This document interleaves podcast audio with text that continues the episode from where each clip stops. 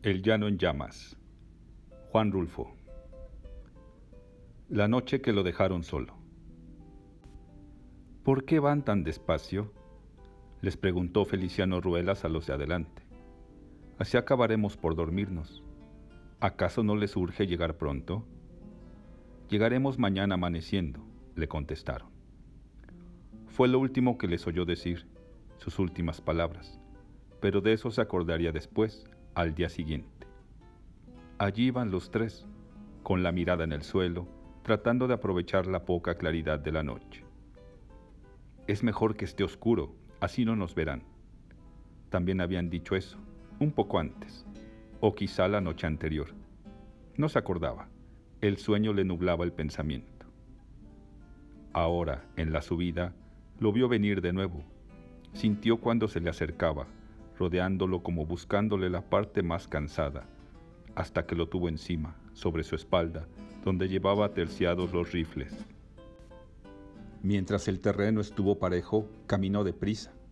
Al comenzar la subida, se retrasó. Su cabeza empezó a moverse despacio, más lentamente conforme se acortaban sus pasos. Los otros pasaron junto a él, Ahora iban muy adelante y él seguía balanceando su cabeza dormida. Se fue rezagando. Tenía el camino enfrente, casi a la altura de sus ojos, y el peso de los rifles, y el sueño trepado allí, donde su espalda se encorvaba. Oyó cuando se le perdían los pasos, aquellos huecos talonazos que había venido oyendo quién sabe desde cuándo, durante quién sabe cuántas noches de la Magdalena para acá la primera noche, después de allá para acá la segunda, y esta es la tercera. No serían muchas, pensó, si al menos hubiéramos dormido de día, pero ellos no quisieron. Nos pueden agarrar dormidos, dijeron, y eso sería lo peor. ¿Lo peor para quién? Ahora el sueño le hacía hablar. Les dije que me esperaran. Vamos dejando este día para descansar Mañana caminaremos de filo y con más ganas y con más fuerzas, por si tenemos que correr. Puede darse el caso. Se detuvo con los ojos cerrados. Es mucho, dijo. ¿Qué ganamos con apurarnos? Una jornada, después de tantas que hemos perdido, no vale la pena. Enseguida gritó. ¿Dónde andan? Y casi en secreto. Váyanse pues, váyanse. Se recostó en el tronco de un árbol Allí estaba la tierra fría y el sudor convertido en agua fría. Esta debía de ser la sierra de que le habían hablado. Allá abajo el tiempo tibio y ahora acá arriba este frío que se le metía por debajo del gabán, como si me levantaran la camisa y me manosearan el pellejo con manos heladas. Se fue sentando sobre el musgo, abrió los brazos como si quisiera medir el tamaño de la noche y encontró una cerca de árboles. Respiró un aire oloroso a trementina. Luego se dejó resbalar en el sueño, sobre el cochal, sintiendo cómo se le iba entumeciendo el cuerpo. Lo despertó el frío de la madrugada, la humedad del rocío. Abrió los ojos, vio estrellas transparentes en un cielo claro, por encima de las ramas oscuras. Está oscureciendo, pensó, y se volvió a dormir. Se levantó al oír gritos y el apretado golpetear de pezuñas sobre el seco tepetate del camino. Una luz amarilla bordeaba el horizonte. Los arrieros pasaron junto a él, mirándolo. Lo saludaron. Buenos días, le dijeron, pero él no contestó. Se acordó de lo que tenía que hacer. Era ya de día, y él debía de haber atravesado la sierra por la noche para evitar a los vigías. Este paso era el más resguardado, se lo habían dicho. Tomó el tercio de carabinas y se las echó a la espalda. Se hizo a un lado del camino y cortó por el monte, hacia donde estaba saliendo el sol. Subió y bajó, cruzando lomas terregosas. Le parecía oír a los arrieros que decían, lo vimos allá arriba, es así y asado, y trae muchas armas. Tiró los rifles, después se deshizo de las carrilleras. Entonces se sintió livianito y comenzó a correr como si quisiera ganarles a los arrieros la bajada. Había que encumbrar, rodear la meseta y luego bajar. Eso estaba haciendo. Obre Dios. Estaba haciendo lo que le dijeron que hiciera, aunque no a las mismas horas. Llegó al borde de las barrancas, miró allá lejos la gran llanura gris. Ellos deben estar allá, descansando al sol, ya sin ningún pendiente, pensó. Y se dejó caer barranca abajo, rodando y corriendo y volviendo a rodar. Obre Dios, decía, y rodaba cada vez más en su carrera. Le parecía seguir oyendo a los arrieros cuando le dijeron, Buenos días. Sintió que sus ojos eran engañosos. Llegarán al primer vigía y le dirán, Lo vimos en tal y tal parte, no tardarán en estar por aquí. De pronto se quedó quieto. Cristo, dijo, y ya iba a gritar, Viva Cristo Rey, pero se contuvo.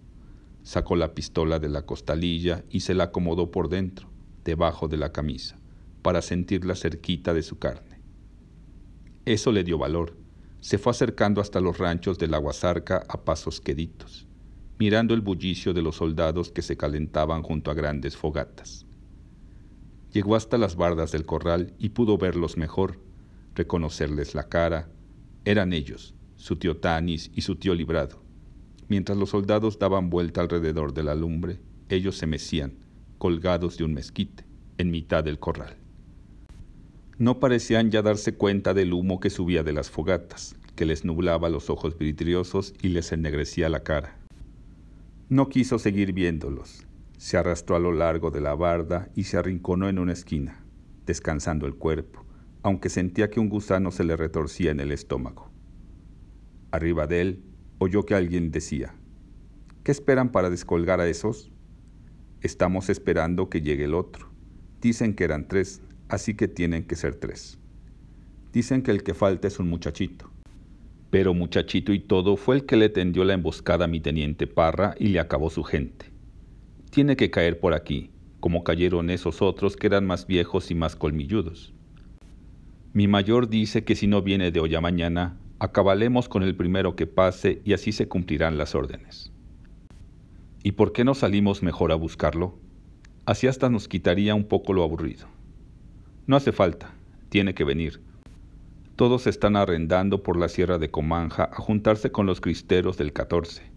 Estos son ya de los últimos. Lo bueno sería dejarlos pasar para que les dieran guerra a los compañeros de los altos. Eso sería lo bueno. A ver si no a resultas de esos nos enfilan también a nosotros por aquel rumbo. Feliciano Ruelas esperó todavía un rato a que se le calmara el bullicio que sentía cosquillarle el estómago. Luego sorbió tantito aire como si se fuera a zambullir en el agua y, agazapado hasta arrastrarse por el suelo, se fue caminando, empujando el cuerpo con las manos. Cuando llegó al reliz del arroyo, enderezó la cabeza y se echó a correr, abriéndose paso entre los pajonales. No miró para atrás ni paró en su carrera hasta que sintió que el arroyo se disolvía en la llanura. Entonces se detuvo, respiró fuerte y temblorosamente. Paso del Norte.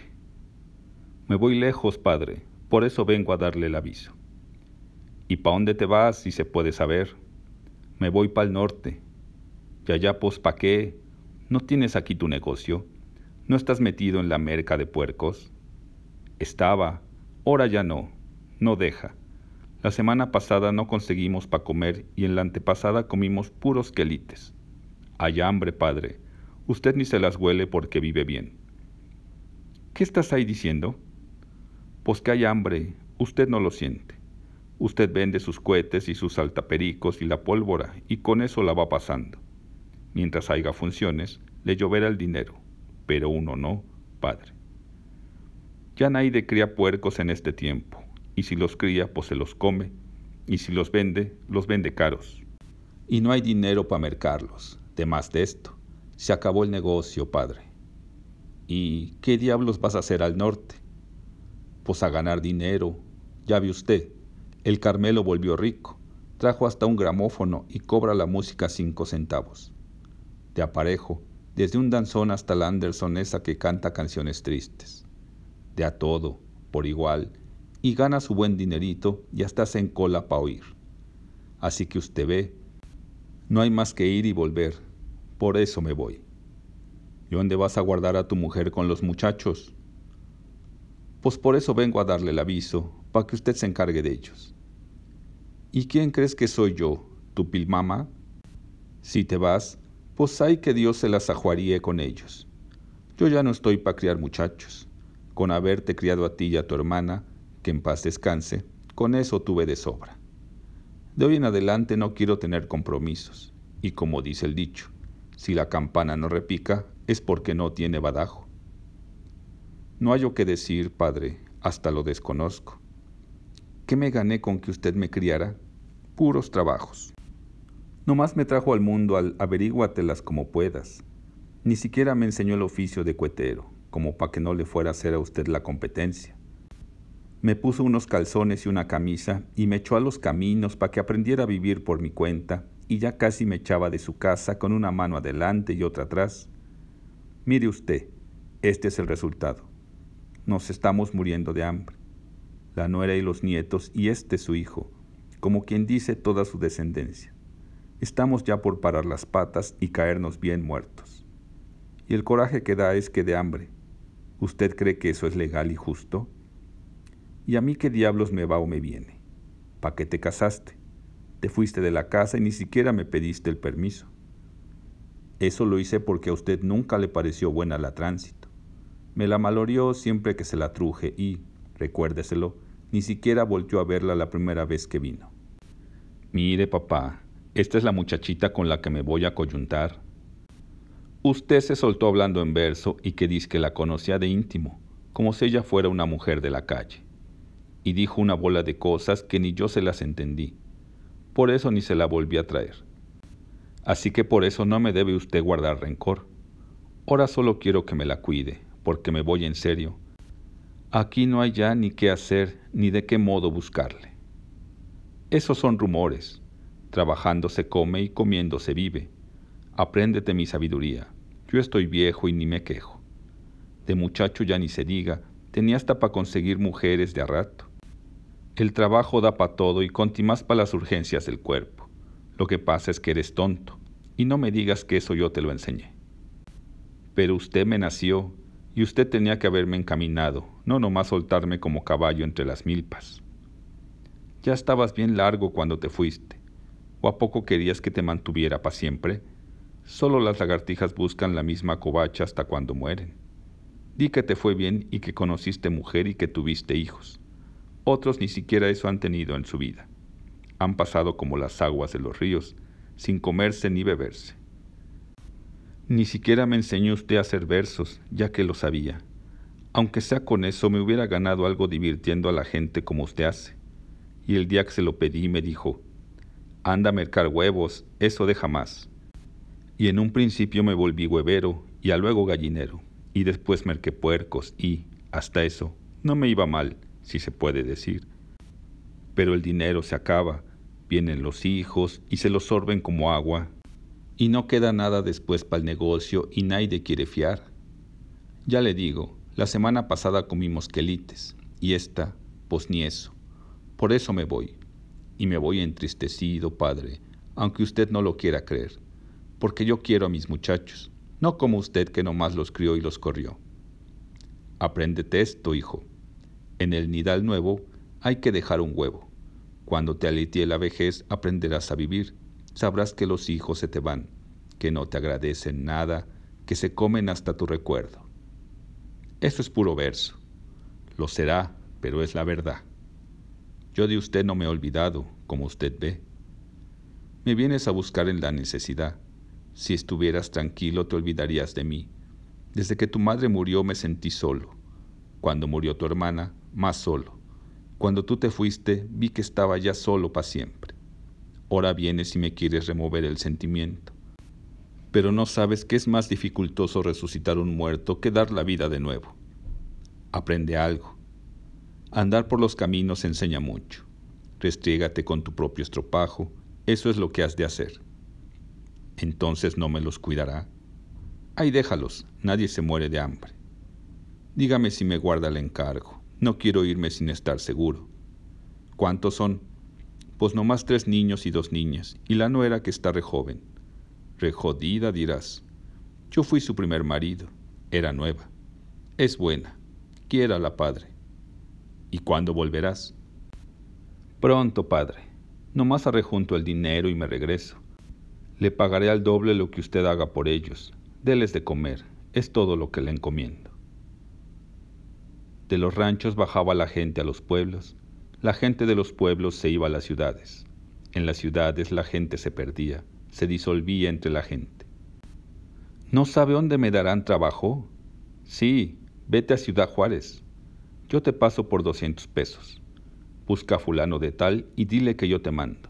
Nomás no se lo digas a nadie. Está bien, señor, mañana se los traigo. Señor, aquí le traigo los doscientos pesos. Está bien, te voy a dar un papelito para nuestro amigo de Ciudad Juárez. No lo pierdas.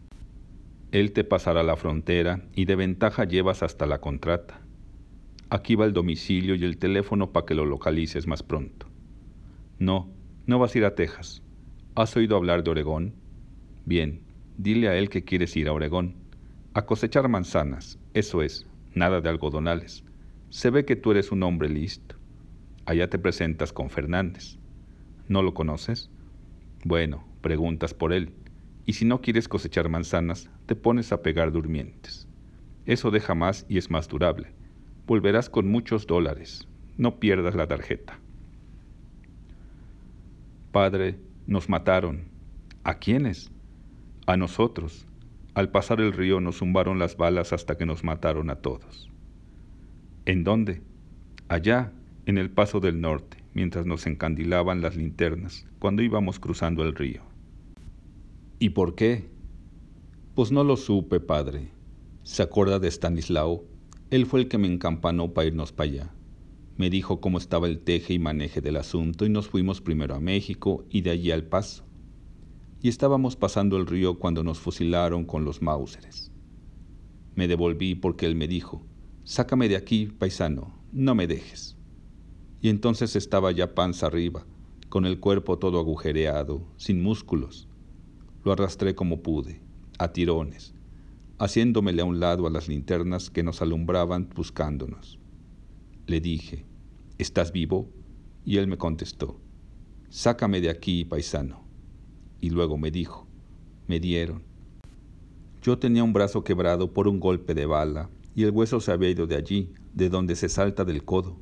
Por eso lo agarré con la mano buena y le dije, agárrate fuerte de aquí. Y se me murió en la orilla frente a las luces de un lugar que le dicen la Ojinaga, ya de este lado, entre los tules que siguieron peinando el río como si nada hubiera pasado. Lo subí a la orilla y le hablé, ¿todavía estás vivo? Y él no me respondió. Estuve haciendo la lucha por revivir al Estanislao hasta que amaneció. Le di friegas y le sobé los pulmones para que resollara, pero ni pío volvió a decir. El de la migración se me arrimó por la tarde.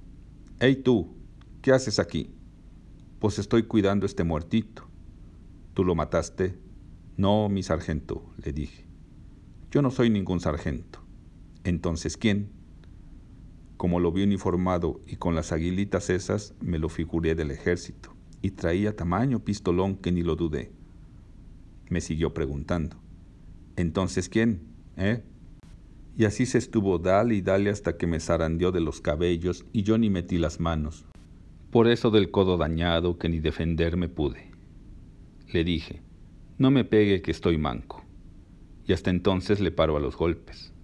¿Qué pasó? Dime, me dijo. Pues nos clarearon anoche. Íbamos regustosos, chifle y chifle del gusto de que ya íbamos para el otro lado, cuando merito en medio del agua se soltó la balacera y ni quien se la quitara. Este y yo fuimos los únicos que logramos salir y a medias, porque mire, él ya está aflojó el cuerpo. ¿Y quiénes fueron los que los balacearon? Pues ni siquiera los vimos. Solo nos alusaron con sus linternas, y pácatelas, y pácatelas, oímos los riflonazos, hasta que yo sentí que se me volteaba el codo y oí a este que me decía, sácame del agua, paisano, aunque de nada nos hubiera servido haberlos visto entonces han de haber sido los apaches. ¿Cuáles apaches? Pues unos que así les dicen y que viven del otro lado. Pues que no están las tejas del otro lado. Sí, pero está llena de apaches, como no tienen una idea. Les voy a hablar a Ojinaga para que recojan a tu amigo y tú prevente para que regreses a tu tierra. ¿De dónde eres? No deberías de haber salido de allá. ¿Tienes dinero? Le quité al muerto este tantito, a ver si me ajusta. Tengo ahí una partida para los repatriados. Te daré lo del pasaje, pero si te vuelvo a divisar por aquí, te dejo a que revientes. No me gusta ver una cara dos veces. Ándale, vete. Y yo me vine, y aquí estoy, padre, para contárselo a usted. Eso te ganaste por creído y por tarugo, y ya verás cuando te asomes por tu casa. Ya verás la ganancia que sacaste con irte. ¿Pasó algo malo? ¿Se me murió algún chamaco? Se te fue la tránsito con un arriero. Disquera rebuena, ¿verdad? Tus muchachos están acá atrás dormidos, y tú vete buscando dónde pasar la noche, porque tu casa la vendí para pagarme lo de los gastos. Y todavía me sales debiendo 30 pesos del valor de las escrituras. Está bien, padre. No me le voy a poner renegado. Quizá mañana encuentre por aquí algún trabajito para pagarle todo lo que le debo. ¿Por qué rumbo dice usted que arrendó el arriero con la tránsito? Pues por ahí no me fijé. Entonces ahorita vengo, voy por ella. ¿Y por dónde vas? Pues por ahí, padre, por donde usted me dice que se fue. Acuérdate. Acuérdate de Urbano Gómez, hijo de don Urbano, nieto de Dimas, aquel que dirigía las pastorelas y que murió recitando el Rezón Ángel maldito, cuando la época de la influencia. De esto hace ya años, quizá quince, pero te debes acordar de él. Acuérdate que le decíamos el abuelo, por aquello de que su otro hijo, Fidencio Gómez, tenía dos hijas muy juguetonas, una prieta y chaparrita, que por mal nombre le decían la remangada, y la otra que era rete alta y que tenía los ojos arcos y que hasta se decía que ni era suya y que por más señas estaba enferma de lipo. Acuérdate del relajo que armaba cuando estábamos en misa y que a la mera hora de la elevación soltaba su ataque de hipo, que parecía como si se estuviera riendo y llorando a la vez, hasta que la sacaban afuera y le daban tantita agua con azúcar y entonces se calmaba. Esa acabó casándose con Lucio Chico, dueño de la mezcalera que antes fue de Librado, riba arriba, por donde está el molino de linaza de los Teódulos. Acuérdate que a su madre le decían la berenjena, porque siempre andaba metida en líos y de cada lío salía con un muchacho.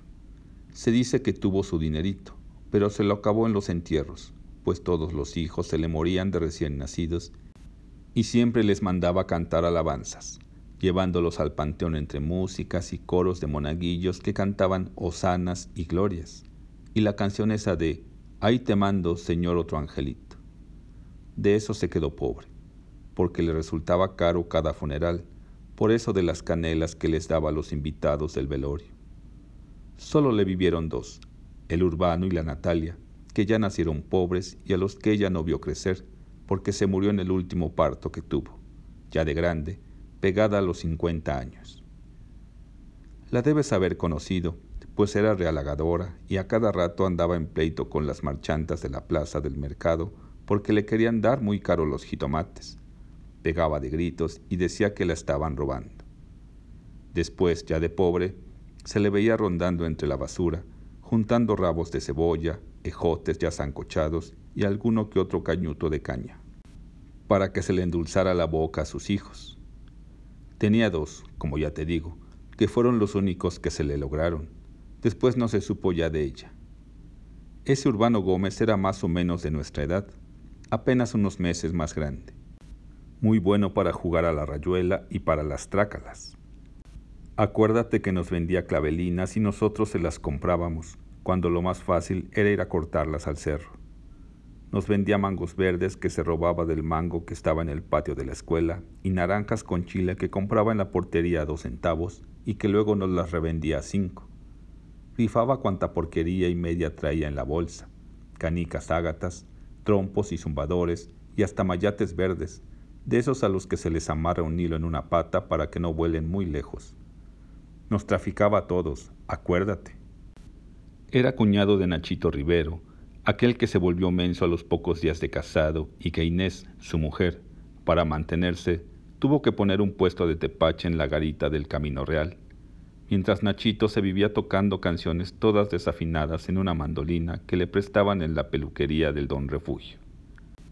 Y nosotros íbamos con Urbano a ver a su hermana, a bebernos el tepache que siempre le quedábamos a deber y que nunca le pagábamos, porque nunca teníamos dinero. Después hasta se quedó sin amigos, porque todos, al verlo, le sacábamos la vuelta para que no fuera a cobrarnos. Quizá entonces se volvió malo, o quizá ya era de nacimiento. Lo expulsaron de la escuela antes del quinto año porque lo encontraron con su prima, la remangada, jugando a marido y mujer detrás de los lavaderos, metidos en un aljibe seco.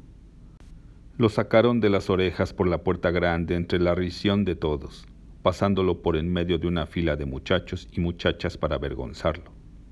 Y él pasó por allí, con la cara levantada, amenazándonos a todos con la mano y como diciendo, ya me las pagarán caro. Y después a ella, que salió haciendo pucheros y con la mirada raspando los ladrillos, hasta que ya en la puerta soltó el llanto, un chillido que se estuvo oyendo toda la tarde como si fuera un aullido de coyote. Solo que te falle mucho la memoria, no te has de acordar de eso. Dicen que su tío Fidencio, el del trapiche, le arrimó una paliza que por poco lo deja parálisis, y que él, de coraje, se fue del pueblo. Lo cierto es que no lo volvimos a ver sino cuando apareció de vuelta por aquí convertido en policía. Siempre estaba en la plaza de armas, sentado en una banca con la carabina entre las piernas y mirando con mucho odio a todos. No hablaba con nadie, no saludaba a nadie y si uno lo miraba, él se hacía el desentendido como si no conociera a la gente. Fue entonces cuando mató a su cuñado, el de la mandolina. Al Nachito se le ocurrió ir a darle una serenata, ya de noche, poquito después de las ocho, y cuando todavía estaban tocando las campanas del toque de ánimas. Entonces oyeron los gritos y la gente que estaba en la iglesia rezando el rosario salió a la carrera y allí los vieron. Al Nachito defendiéndose patas arriba con la mandolina y al urbano mandándole un culatazo tras otro con el Mauser, sin oír lo que le gritaba la gente, rabioso, como perro del mal. Hasta que un fulano que no era ni de por aquí se desprendió de la muchedumbre y fue y le quitó la carabina y le dio con ella en la espalda, doblándolo sobre la banca del jardín donde se estuvo tendido. Allí lo dejaron pasar la noche. Cuando amaneció se fue. Dicen que antes estuvo en el curato y que hasta le pidió la bendición al padre cura pero que él no se la dio. Lo detuvieron en el camino, iba cojeando, y mientras se sentó a descansar llegaron a él. No se opuso. Dicen que él mismo se amarró la soga en el pescuezo y que hasta escogió el árbol que más le gustaba para que lo ahorcaran. Tú te debes acordar de él, pues fuimos compañeros de escuela y lo conociste como yo.